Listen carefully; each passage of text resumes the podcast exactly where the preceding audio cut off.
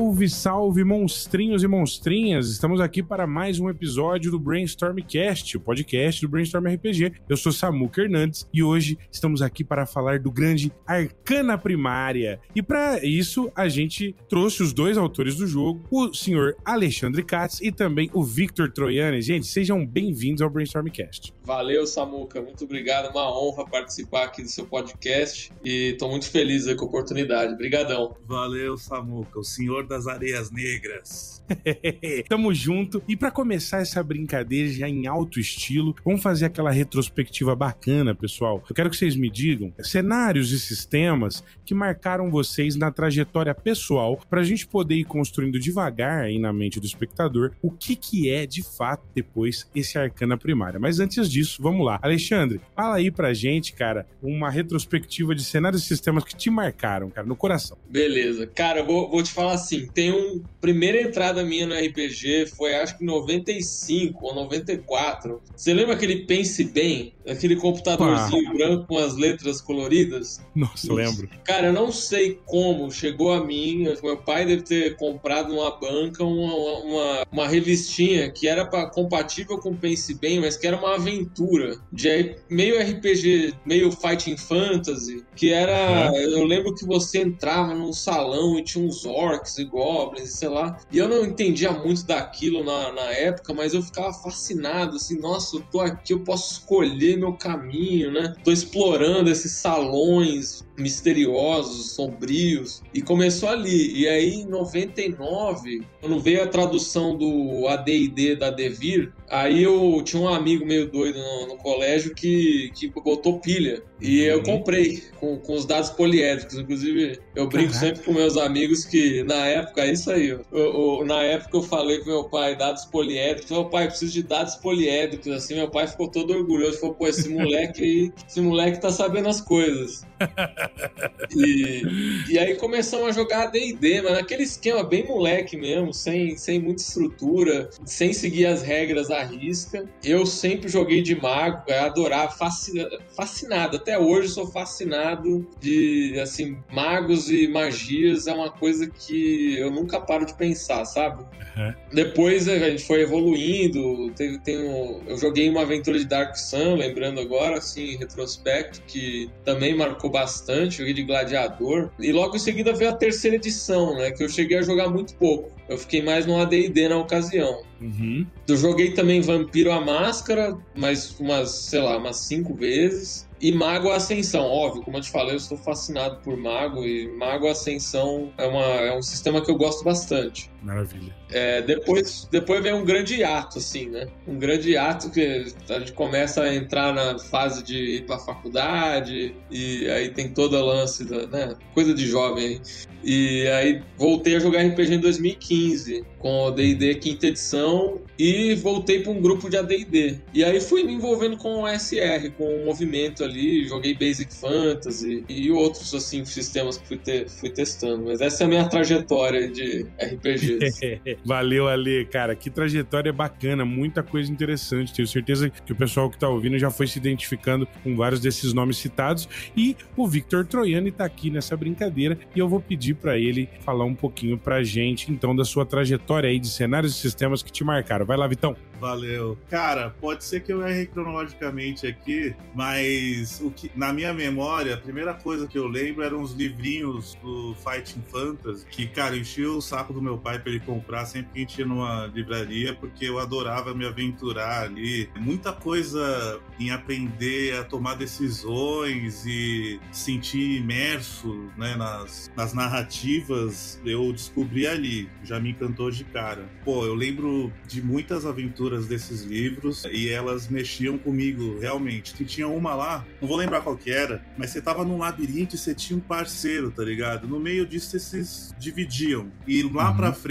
você chegava numa arena e tava, tinha um pessoal lá, pá, mó pressão. Quando liberta a porta do outro lado da arena, é o seu amigo que vai lutar com você e só vai sair um vivo de lá. Isso eu lembro com muita vividez, assim, então me marcou muito. Legal. A partir daí, eu fui eu comecei a jogar D&D com os moleques mais velhos do, do, colégio. Não entendia nada das regras. Tipo, na, me, me dá a impressão que naquela época só o mestre sabia as regras, ninguém entendia direito.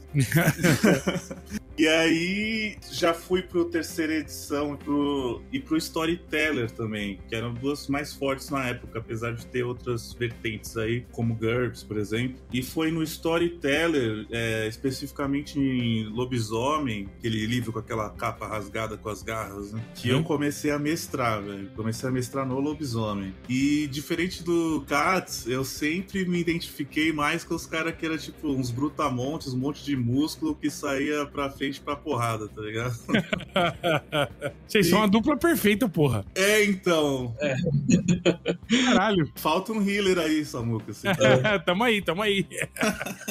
então, e a gente. É, aí, cara, a partir daí continuei jogando, também tive um hiato, mas eu também eu me meti em muita coisa. Eu fui explorar é, muitos ambientes que tem a ver com RPG. Joguei Magic também. É, cara, RPG, RPG baseado em chat, chat da wall, esses negócios negócio, Sim. joguei também. Depois de um tempo, realmente ficou mais no videogame. E. Cara, não lembro que ano que eu voltei, mas eu voltei jogando. Eu ia, na verdade, eu voltei não faz tanto tempo assim, não, cara. Faz uns três anos. Eu ia começar. Eu joguei um pouquinho de quinta, ia começar a mestrar a quinta edição sem conhecer tanto assim. E aí, hoje em dia, quando você vai fazer uma coisa que você não manja muito, você vai pro YouTube, né? Uhum. E não sei como, algum link aí nessas cavernas que se enveredam pela internet me levou pro, pro cara falando sobre Dungeon Crawl Classic. E, cara, eu me encantei, tá ligado? Aí entrei lá na Amazon, vi e tal, ah, vou pegar, comprei o livro, devorei. Achei maravilhoso, um jeito diferente de jogar do que eu tava vendo enquanto eu preparava a aventura de quinta edição. E resolvi tentar ver, porque ele é meio gonzo, né? Você olha a quinta edição, muito bonita, umas é, imagens é, que não tem nem como criticar, maravilhosas aquelas, aquelas artes, né? E aí você vai uhum. pro DCC e você vê aquela arte, tipo, bem diferente uma das outras, umas situações engraçadas. Né? E aí acabei gostando muito do DCC e foi aí que eu entrei no, na toca do coelho aí do, do OSR. Ah, cara, que maravilha! Então, esse desaguar que veio daqui e que veio de lá veio formando, né, essa estrutura ali na amizade de vocês, mas também na experiência de cada um, esse primeiro desejo, esse intento, né, que vai depois embocar aqui nessa beleza que é o Arcana Primária. E eu queria fazer já logo essa primeira pergunta para a gente começar de fato a falar do que o pessoal realmente tá aqui mesmo para ouvir, que é o seguinte, pessoal, que raios de onde é que veio esse projeto? Perfeito, Samuca. Cara, esse projeto, na verdade, eu, eu e o Vitão, a gente é amigo de longa data, assim, a gente se conhece há mais de 10 anos, mas teve também um, um intervalo que a gente não. acabou se distanciando por motivos da, da vida ali. Eu casei e tal, isso acaba ficando, foca um pouco nesse, nesse mundo aí doméstico, depois acaba voltando. E a gente se encontrou na rua, cara, na, na Avenida Paulista aqui em São Paulo, por do nada, assim, por acaso. E o Vitão me falou que tava jogando aí, é, DCC, né, Vitão? Exatamente. E ele tava, ele tava, fissurado mesmo, dava pra ver a paixão assim que ele falava do sistema. E eu tava já, quando a gente se encontrou, era 2019, se me falha a memória. Eu tava jogando Basic Fantasy e queria jogar DCC. Eu já tinha ouvido falar do DCC, mas nunca tinha achado mesa para jogar. Com a falta de tempo, a gente acaba não deixando pra lá. Aí veio essa oportunidade, cara quando eu joguei DCC com o Vitão, foi. A gente jogou um funil, depois o Vitão fala melhor do funil. E aí a gente foi fazendo, pô, legal, mas vamos fazer umas regras da casa aqui, aqui ali. Eu, aí foi mesclando umas coisas do Basic Fantasy que eu trouxe com o ADD, aquela. a ideia dos. né, de, de ter vários kits, de, essas coisas uhum. assim. A gente foi meio que se adapta, meio que adaptando o jogo até que uma hora, fazendo um documento né, no Google Docs a princípio, até que uma hora esse documento ganhou uma vida própria, ficou robusto, a gente começou a, a criar um monte de coisa, magia, e, enfim, acabou falando, ah, quer saber, cara, vamos, vamos fazer disso uma, um sistema e eventualmente publicar, mas eu não sabia que ele ia, naquela época, eu não sabia que ele ia virar um projeto da, da proporção que ele está hoje, tá? Mas eu vou deixar o Vitão falar da parte dele. É, faz, tem dois anos já que a gente tá fazendo.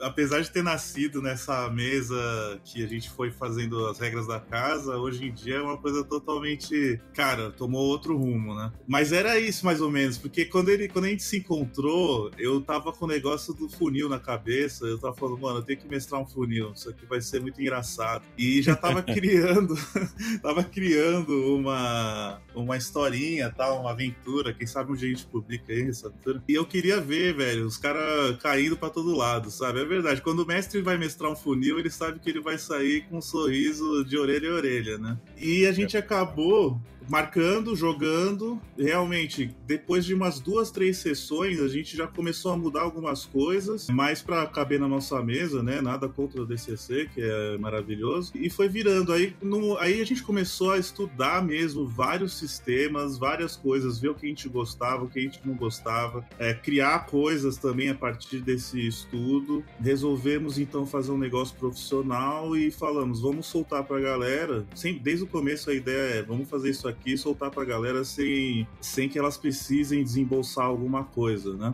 Porque a gente vê que os, é, tudo é muito caro aqui, na coisa de livro, tal, de RPG. A gente pensou que seria uma coisa legal. E é isso, mais ou menos. A partir daí é muita, muito trabalho, poucos finais de semana e é isso, tá ligado? Que legal, cara. Poxa vida, a cena brasileira aí, então, aguarda ansiosamente e agora com ainda mais contente, porque vocês vão, então, quer dizer, de fato disponibilizar isso para o público. Mas eu quero fazer uma pergunta para vocês justamente sobre isso. Vamos, vamos ver se a gente é, aguarda um pouquinho para deixar essa pergunta, que é uma pergunta chave, eu sei que está na boca de muitos dos nossos espectadores, mais para o final. Então, chegou nesse momento e vocês, bom, aí o projeto tomou uma dimensão realmente maior do que vocês imaginavam. Começou a tomar os finais de semana e tudo mais. Mas eu queria saber justamente sobre isso. Quando vocês percebe perceberam que essa onda era gigantesca e que vocês queriam de fato surfar nela, como é que foi de fato o processo de desenvolvimento do Arcana? Perfeito, Samuca. Quando a gente viu que as nossas regras da casa ficaram, vamos dizer assim, com tantas páginas quanto.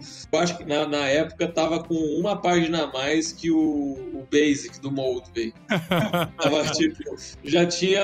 E tava tudo estruturado para que as pessoas que jogavam com a gente né, pudessem ler de cabo a rabo e entender o que estava se tratando, e não só uma coisa na nossa cabeça que só o mestre vai entender ali. Né? Então já tava meio estruturado em bullet points, assim, o que, que era cada coisa, cada classe, etc. E aí a gente chegou um belo dia ali, acho que foi em fevereiro ou março de 2020, e falou, cara, sabe o que? Vamos, vamos fazer as magias. Vamos fazer, vamos fazer magia de cabo a rabo, porque a gente quer fazer classes que a gente não tá achando do, a, contento, né? Por exemplo, necromante, psionico, etc., do jeito que a gente gosta, né? Não, uhum. não falando que tá errado, que é ruim o, o que tá ali no mercado, mas era uma coisa nossa. E aí a gente começou a fazer magias. E o investimento intelectual, assim, psíquico, a gente tem que rolar a sanidade, assim, antes de.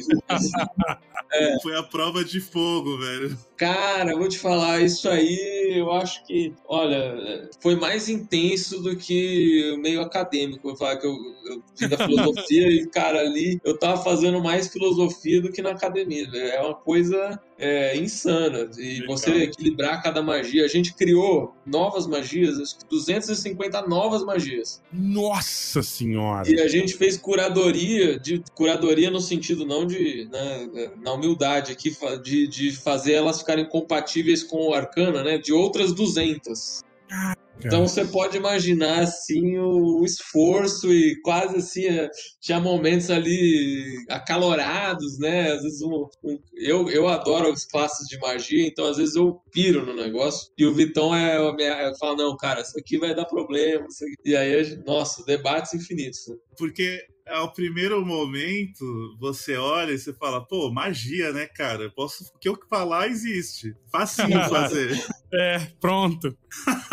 Só que você tem que seguir uma lógica e você tem que pensar em como vai ser usado. E, cara, isso gera um, um exercício de criação que ele é realmente árduo, mas também ele é muito. ele dá muita recompensa, né? É, é, foi ali que a gente falou: não, isso, depois disso, cara, depois desse esforço, o Arcana vai ter que sair nos moldes profissionais de, de edição, assim, porque é, é, óbvio, mantendo o formato que o Vitão falou, é, é, pague o quanto você achar justo. É, isso é uma inspiração que veio até do Basic Fantasy, porque, cara, assim, a gente tá na, na humildade, é o, nosso, é o nosso modo, nossa leitura de jogar. A gente trabalhou com muito carinho nisso, né? Mas a gente também acredita que pô, tá difícil, né? Com a pandemia, sobretudo, é, gastar é, 300, 400 reais em livros, assim, é uma coisa pesada. E a gente quis dar de coração pra galera que, que aprecia RPG e pra testar e jogar e, pô, trocar ideia mesmo.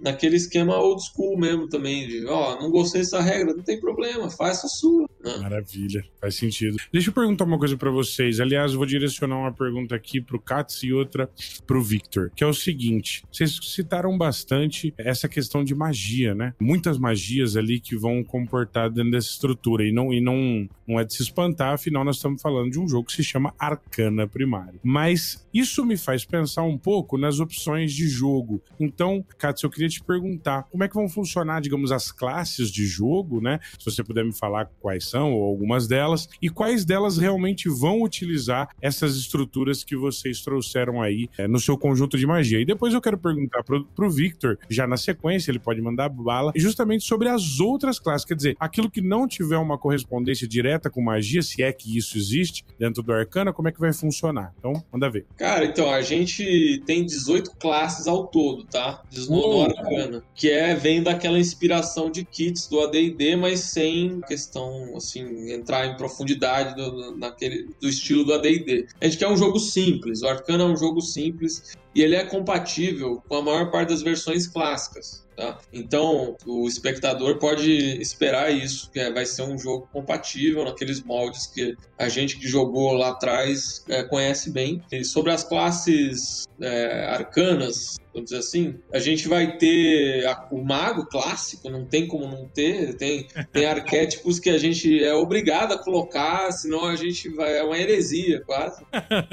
E, mas temos também uma, um necromante, um psiônico e o ilusionista tá? Só que com uma releitura que aí fica a surpresa pra, pra galera. É, as magias foram todas redesenhadas e eu acho que a gente, a gente caracterizou o especialista, assim, com, com mais afinco. Ah, isso é muito legal, cara. Muito bacana. E aí, Vitão? Cara, nós temos muitas classes que não têm ligação com magia. Eu não sei aqui que eu posso revelar, senão o Katz vai me dar um tapa. Mas de classes guerreiras, nós temos uh, cinco classes guerreiras. Classes ladinas, nós temos também entre quatro e cinco, desculpa, agora não me lembro. Nossa, que legal, cara. Caramba. É, exatamente. E, e, temos classes que também é, utilizam magia e também podem brincar um pouco ali na linha de frente. Tem para tem todos os gostos ali, viu, Samuca? A gente pensou com muito carinho nas classes, sempre buscando não ser redundante e na diversão, porque uma das coisas que a gente pensou desde o início é assim: o cara sentou para jogar, uhum. já, já que a gente segue uma coisa de letalidade, de pense com a sua cabeça e não com os seus atributos, uhum. a, já, a coisa já não é muito balanceada na direção dos jogadores. Então a gente resolveu dar opções para eles é, nessas classes, né? De coisas que eles podem fazer. Ao mesmo tempo, o nosso livro ele não é só uma, uma coisa didática de lista de regras. A gente tenta sempre inserir uma conversa com o mestre e com o jogador no sentido de que o livro ali ele tá para te ajudar, para te dar um, um apoio, mas quem cria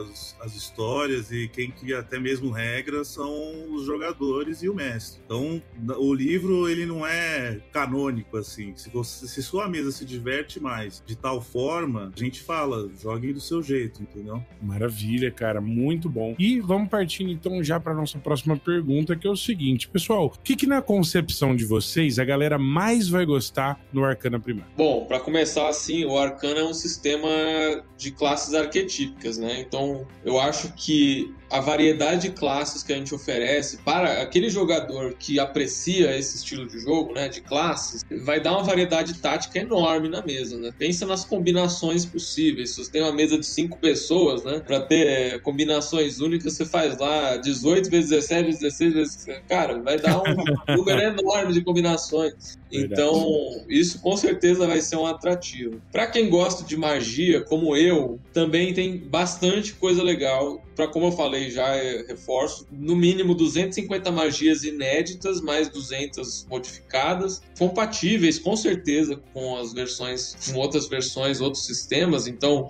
mesmo quem não, quem lê o Arcano e fala, tá, mas eu tô jogando esse aqui, eu tô confortável com esse sistema, cara, ainda assim vai ter, é, vai ter valor aí vendo as magias, entendeu? E fora isso, a gente tentou estruturar, como a gente sempre jogou a exploração, o Hexcrawl, é, a gente criou certas balizas de Hexcrawl para agilizar o jogo, como a gente tem jogado e, e nos testes, e são até dois anos de teste aí, tem, tem dado muito certo. Então então, acho que esses três pilares aqui, para mim, são os, os, os chamarizes, mas com certeza tem mais.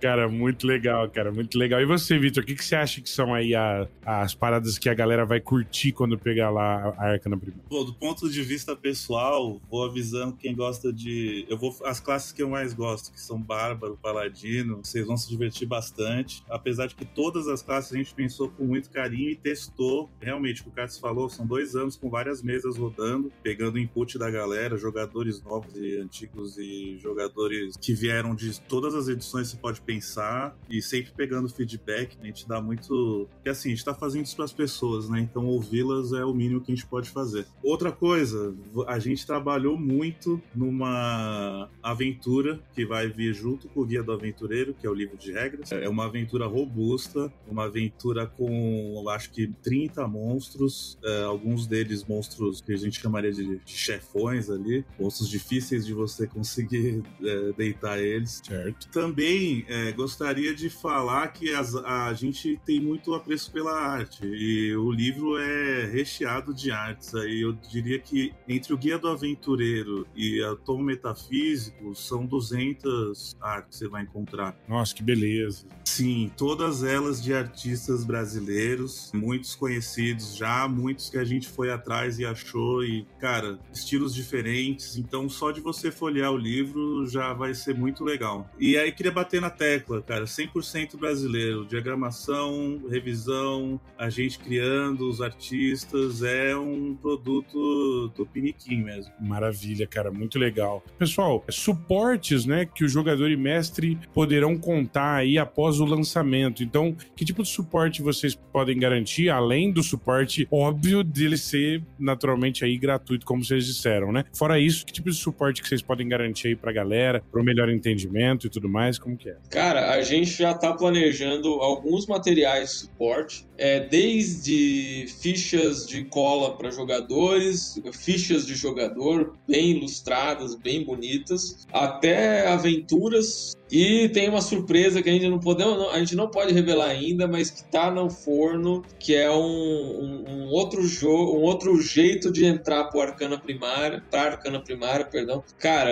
é, é, tem bastante coisa aí no, no no plano. Que eu te mostrei ontem, a gente não pode falar, Katz. Ou pode? É, não, vai. Vamos fazer. O Samuca tá com a gente, a gente fala com o Samuca já há um ano. Vai, vamos fazer uma coisa aqui. Spoiler do Brainstorm. É. Opa, em primeira mão, minha gente. Vamos, só, solta essa bola, solta essa bola. Em primeira mão, vai. Vai lá, vamos. Cara, a gente tá trabalhando num material que vai ser gratuito, um funil nos modos da Arcana Primária, uma aventura com mais personagens, mais criaturas e daquele jeito, moedor de carne. Quem sair de lá tá pronto. e 200 profissões medievais para o cara sortear no dado. Então, assim, a influência clara do DCC, mas com a gente foi atrás, pesquisou coisa pra caramba para deixar 200 opções ali, para nunca ter uma, um grupo de, vamos dizer, de, funil tem muita gente, né? Mas que seja um grupo de 15 pessoas, todo mundo variado ali. Ah, isso é legal, cara. Muito bacana. Muito legal mesmo. Tenho certeza que o pessoal vai se ligar pra caramba nisso aí. Posso só trazer uma informação que Pode. eu não tinha falado? É, são, só para confirmar, são cinco classes guerreiras, cinco classes ladinas, quatro classes divinas e quatro classes arcanas. Nossa, gente, é material que não acaba mais, é jogo uma vida inteira. E, bom, vocês já citaram isso, mas vamos ver se a gente consegue pormenorizar um pouco mais essa situação. A gente sabe que vai, a Arcana vai vir aí com uma aventura, né? O que os jogadores podem esperar, o que, que eles devem esperar dessa aventura? Cara, é uma, é uma aventura dentro uma aventura que é no, no, teste dela durou cinco meses e algumas, alguns dias. Então tem muita história, muito enredo para explorar. É um hexcrawl de horror cósmico, de mistério que os jogadores vão desvelando camadas e camadas até chegarem ali na, na, na no centro né, da, do enredo. E desafiadora, sem dúvida, com alguns monstros que são assim sem piedade, sabe? e, e, criados com uma lógica interna deles, é, vamos dizer com uma inteligência artificial ali no, no, papel. Então é uma aventura extensa que dá muito, dá para se divertir bastante, explorar ermos que são é, que têm as suas peculiaridades e temos bastante interação assim urbana com certos personagens icônicos. É, e a gente sempre pensa, todo projeto ele tem uma modularidade. Então, é, essa aventura ela tem muita tabela aleatória, ela tem muitas localidades interessantes, coisas interessantes que não estão, tipo, na coisa principal, assim, né? No caminho principal. É uma coisa bem livre pra galera explorar e, tipo, a, a, quanto vai demorar depende muito dos jogadores, né? Mas tem coisa ali que você pode pegar e colocar na sua aventura. Pontos de interesse, tabela e todo esse, esse recheio, né? Muito legal, cara. Pessoal, lembra lá no comecinho da entrevista que eu disse para vocês que eu queria fazer uma pergunta que o pessoal tava louco para saber, mas que eu ia deixar lá pro final? Vambora. Vambora? Vamos nessa? Então vamos lá. Pessoal, o negócio é o seguinte: eu tenho certeza que todo mundo que tá ouvindo esse podcast tá quase levantando da cadeira porque quer saber e a curiosidade mata a gente nesse sentido. Gente, vamos lá. Qual vai ser de verdade o modelo de financiamento do Arcana Primário? Perfeito, Samuca. Então, o, o material principal, que vai ser o Guia do Aventureiro e o Tom Metafísico, são o livro de regras e o, o livro de magias, vai ser gratuito no formato pago quanto quiser, pague quanto achar justo. Se você quiser pagar um cafezinho pra gente continuar desenvolvendo o jogo, você apreciou nosso trabalho, você paga ali quanto você achar que vale aquilo, né? A gente fez com o maior carinho e, e não vai ter, se, não, se você não tem grana, você pode baixar faixa, né? O suporte vai ser na faixa também. Agora, pro futuro, a gente pode vai lançar algumas aventuras, algumas, alguns outros materiais que sim vão ser é, pagos, né? Mas isso mais para frente, né? É, é, aventuras, outras coisas, a gente ainda não tá com isso muito. A gente tá focando agora na Arcana, no lançamento, né? Mas é isso, quem não pode, o dia que puder, volta lá, põe lá quanto você quiser. Quem puder, nos ajude também, porque é um trabalho árduo e para continuar também, ninguém continua sem nada, né? Mas se o cara não puder, tranquilo, cara, baixa lá e se divirta.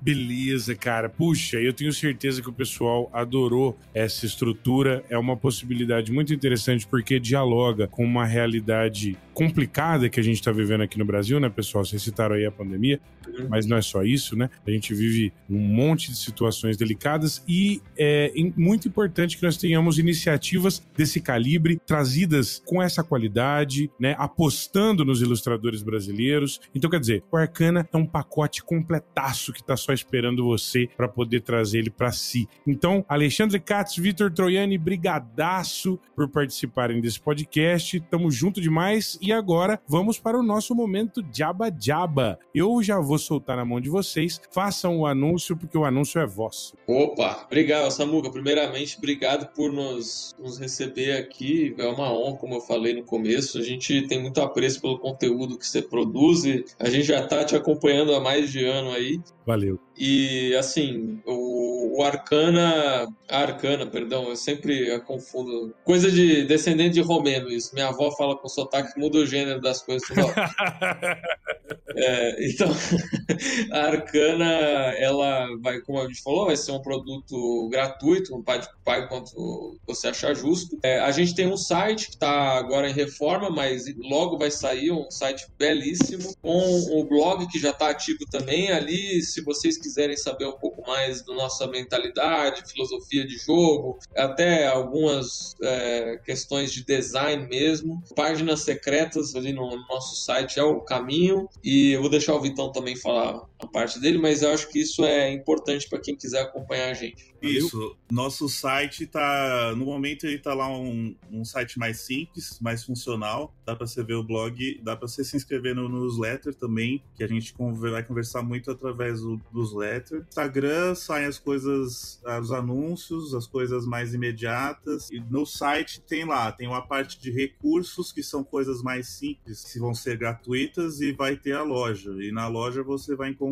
os livros aí, eu tô no Metafísico e o Guia do Aventureiro, e outros, outros futuros projetos www.arcanaprimaria.com, Instagram, arroba arcanaprimária. Obrigado. Maravilha, pessoal. Bom, vou dar meu recadinho rápido aqui. Mais uma vez, eu sou Samuca Hernandes, do Brainstorm RPG do Brainstormcast. E se você gostou desse podcast, você nos encontra nos episódios anteriores com temas bastante interessantes, entrevistas nacionais e internacionais. A gente fala bastante sobre o school, mas não só, sobre os grandes cenários aí da TSR, os cenários de D&D e também entrevistas aí mostrando pra galera, game designers, novidades que vem por aí, como a incrível Arcana Primária. Nós temos esses episódios aí disponíveis disponíveis no podcast. Além disso, algumas campanhas, né, de old school e também de AD&D segunda edição. Tem até lá no início do canal, você tem até o Tumba Preta, né? Foi o primeiro módulozinho de campanha que comecei a desenvolver e que passaram por ali grandes nomes aí da cena nacional. Foi bem gostoso jogar com o pessoal, como Percy Espósito, Rafael Balbi, Diego Bacinello e Rei Grifo e tantos outros. Então, pessoal, é, quero agradecer de verdade aí mais uma vez, Alexandre, Vitor, obrigado aí. Cara, é, boa sorte né, com a Arcana Primária. Eu espero que todo mundo que esteja nos ouvindo chegue lá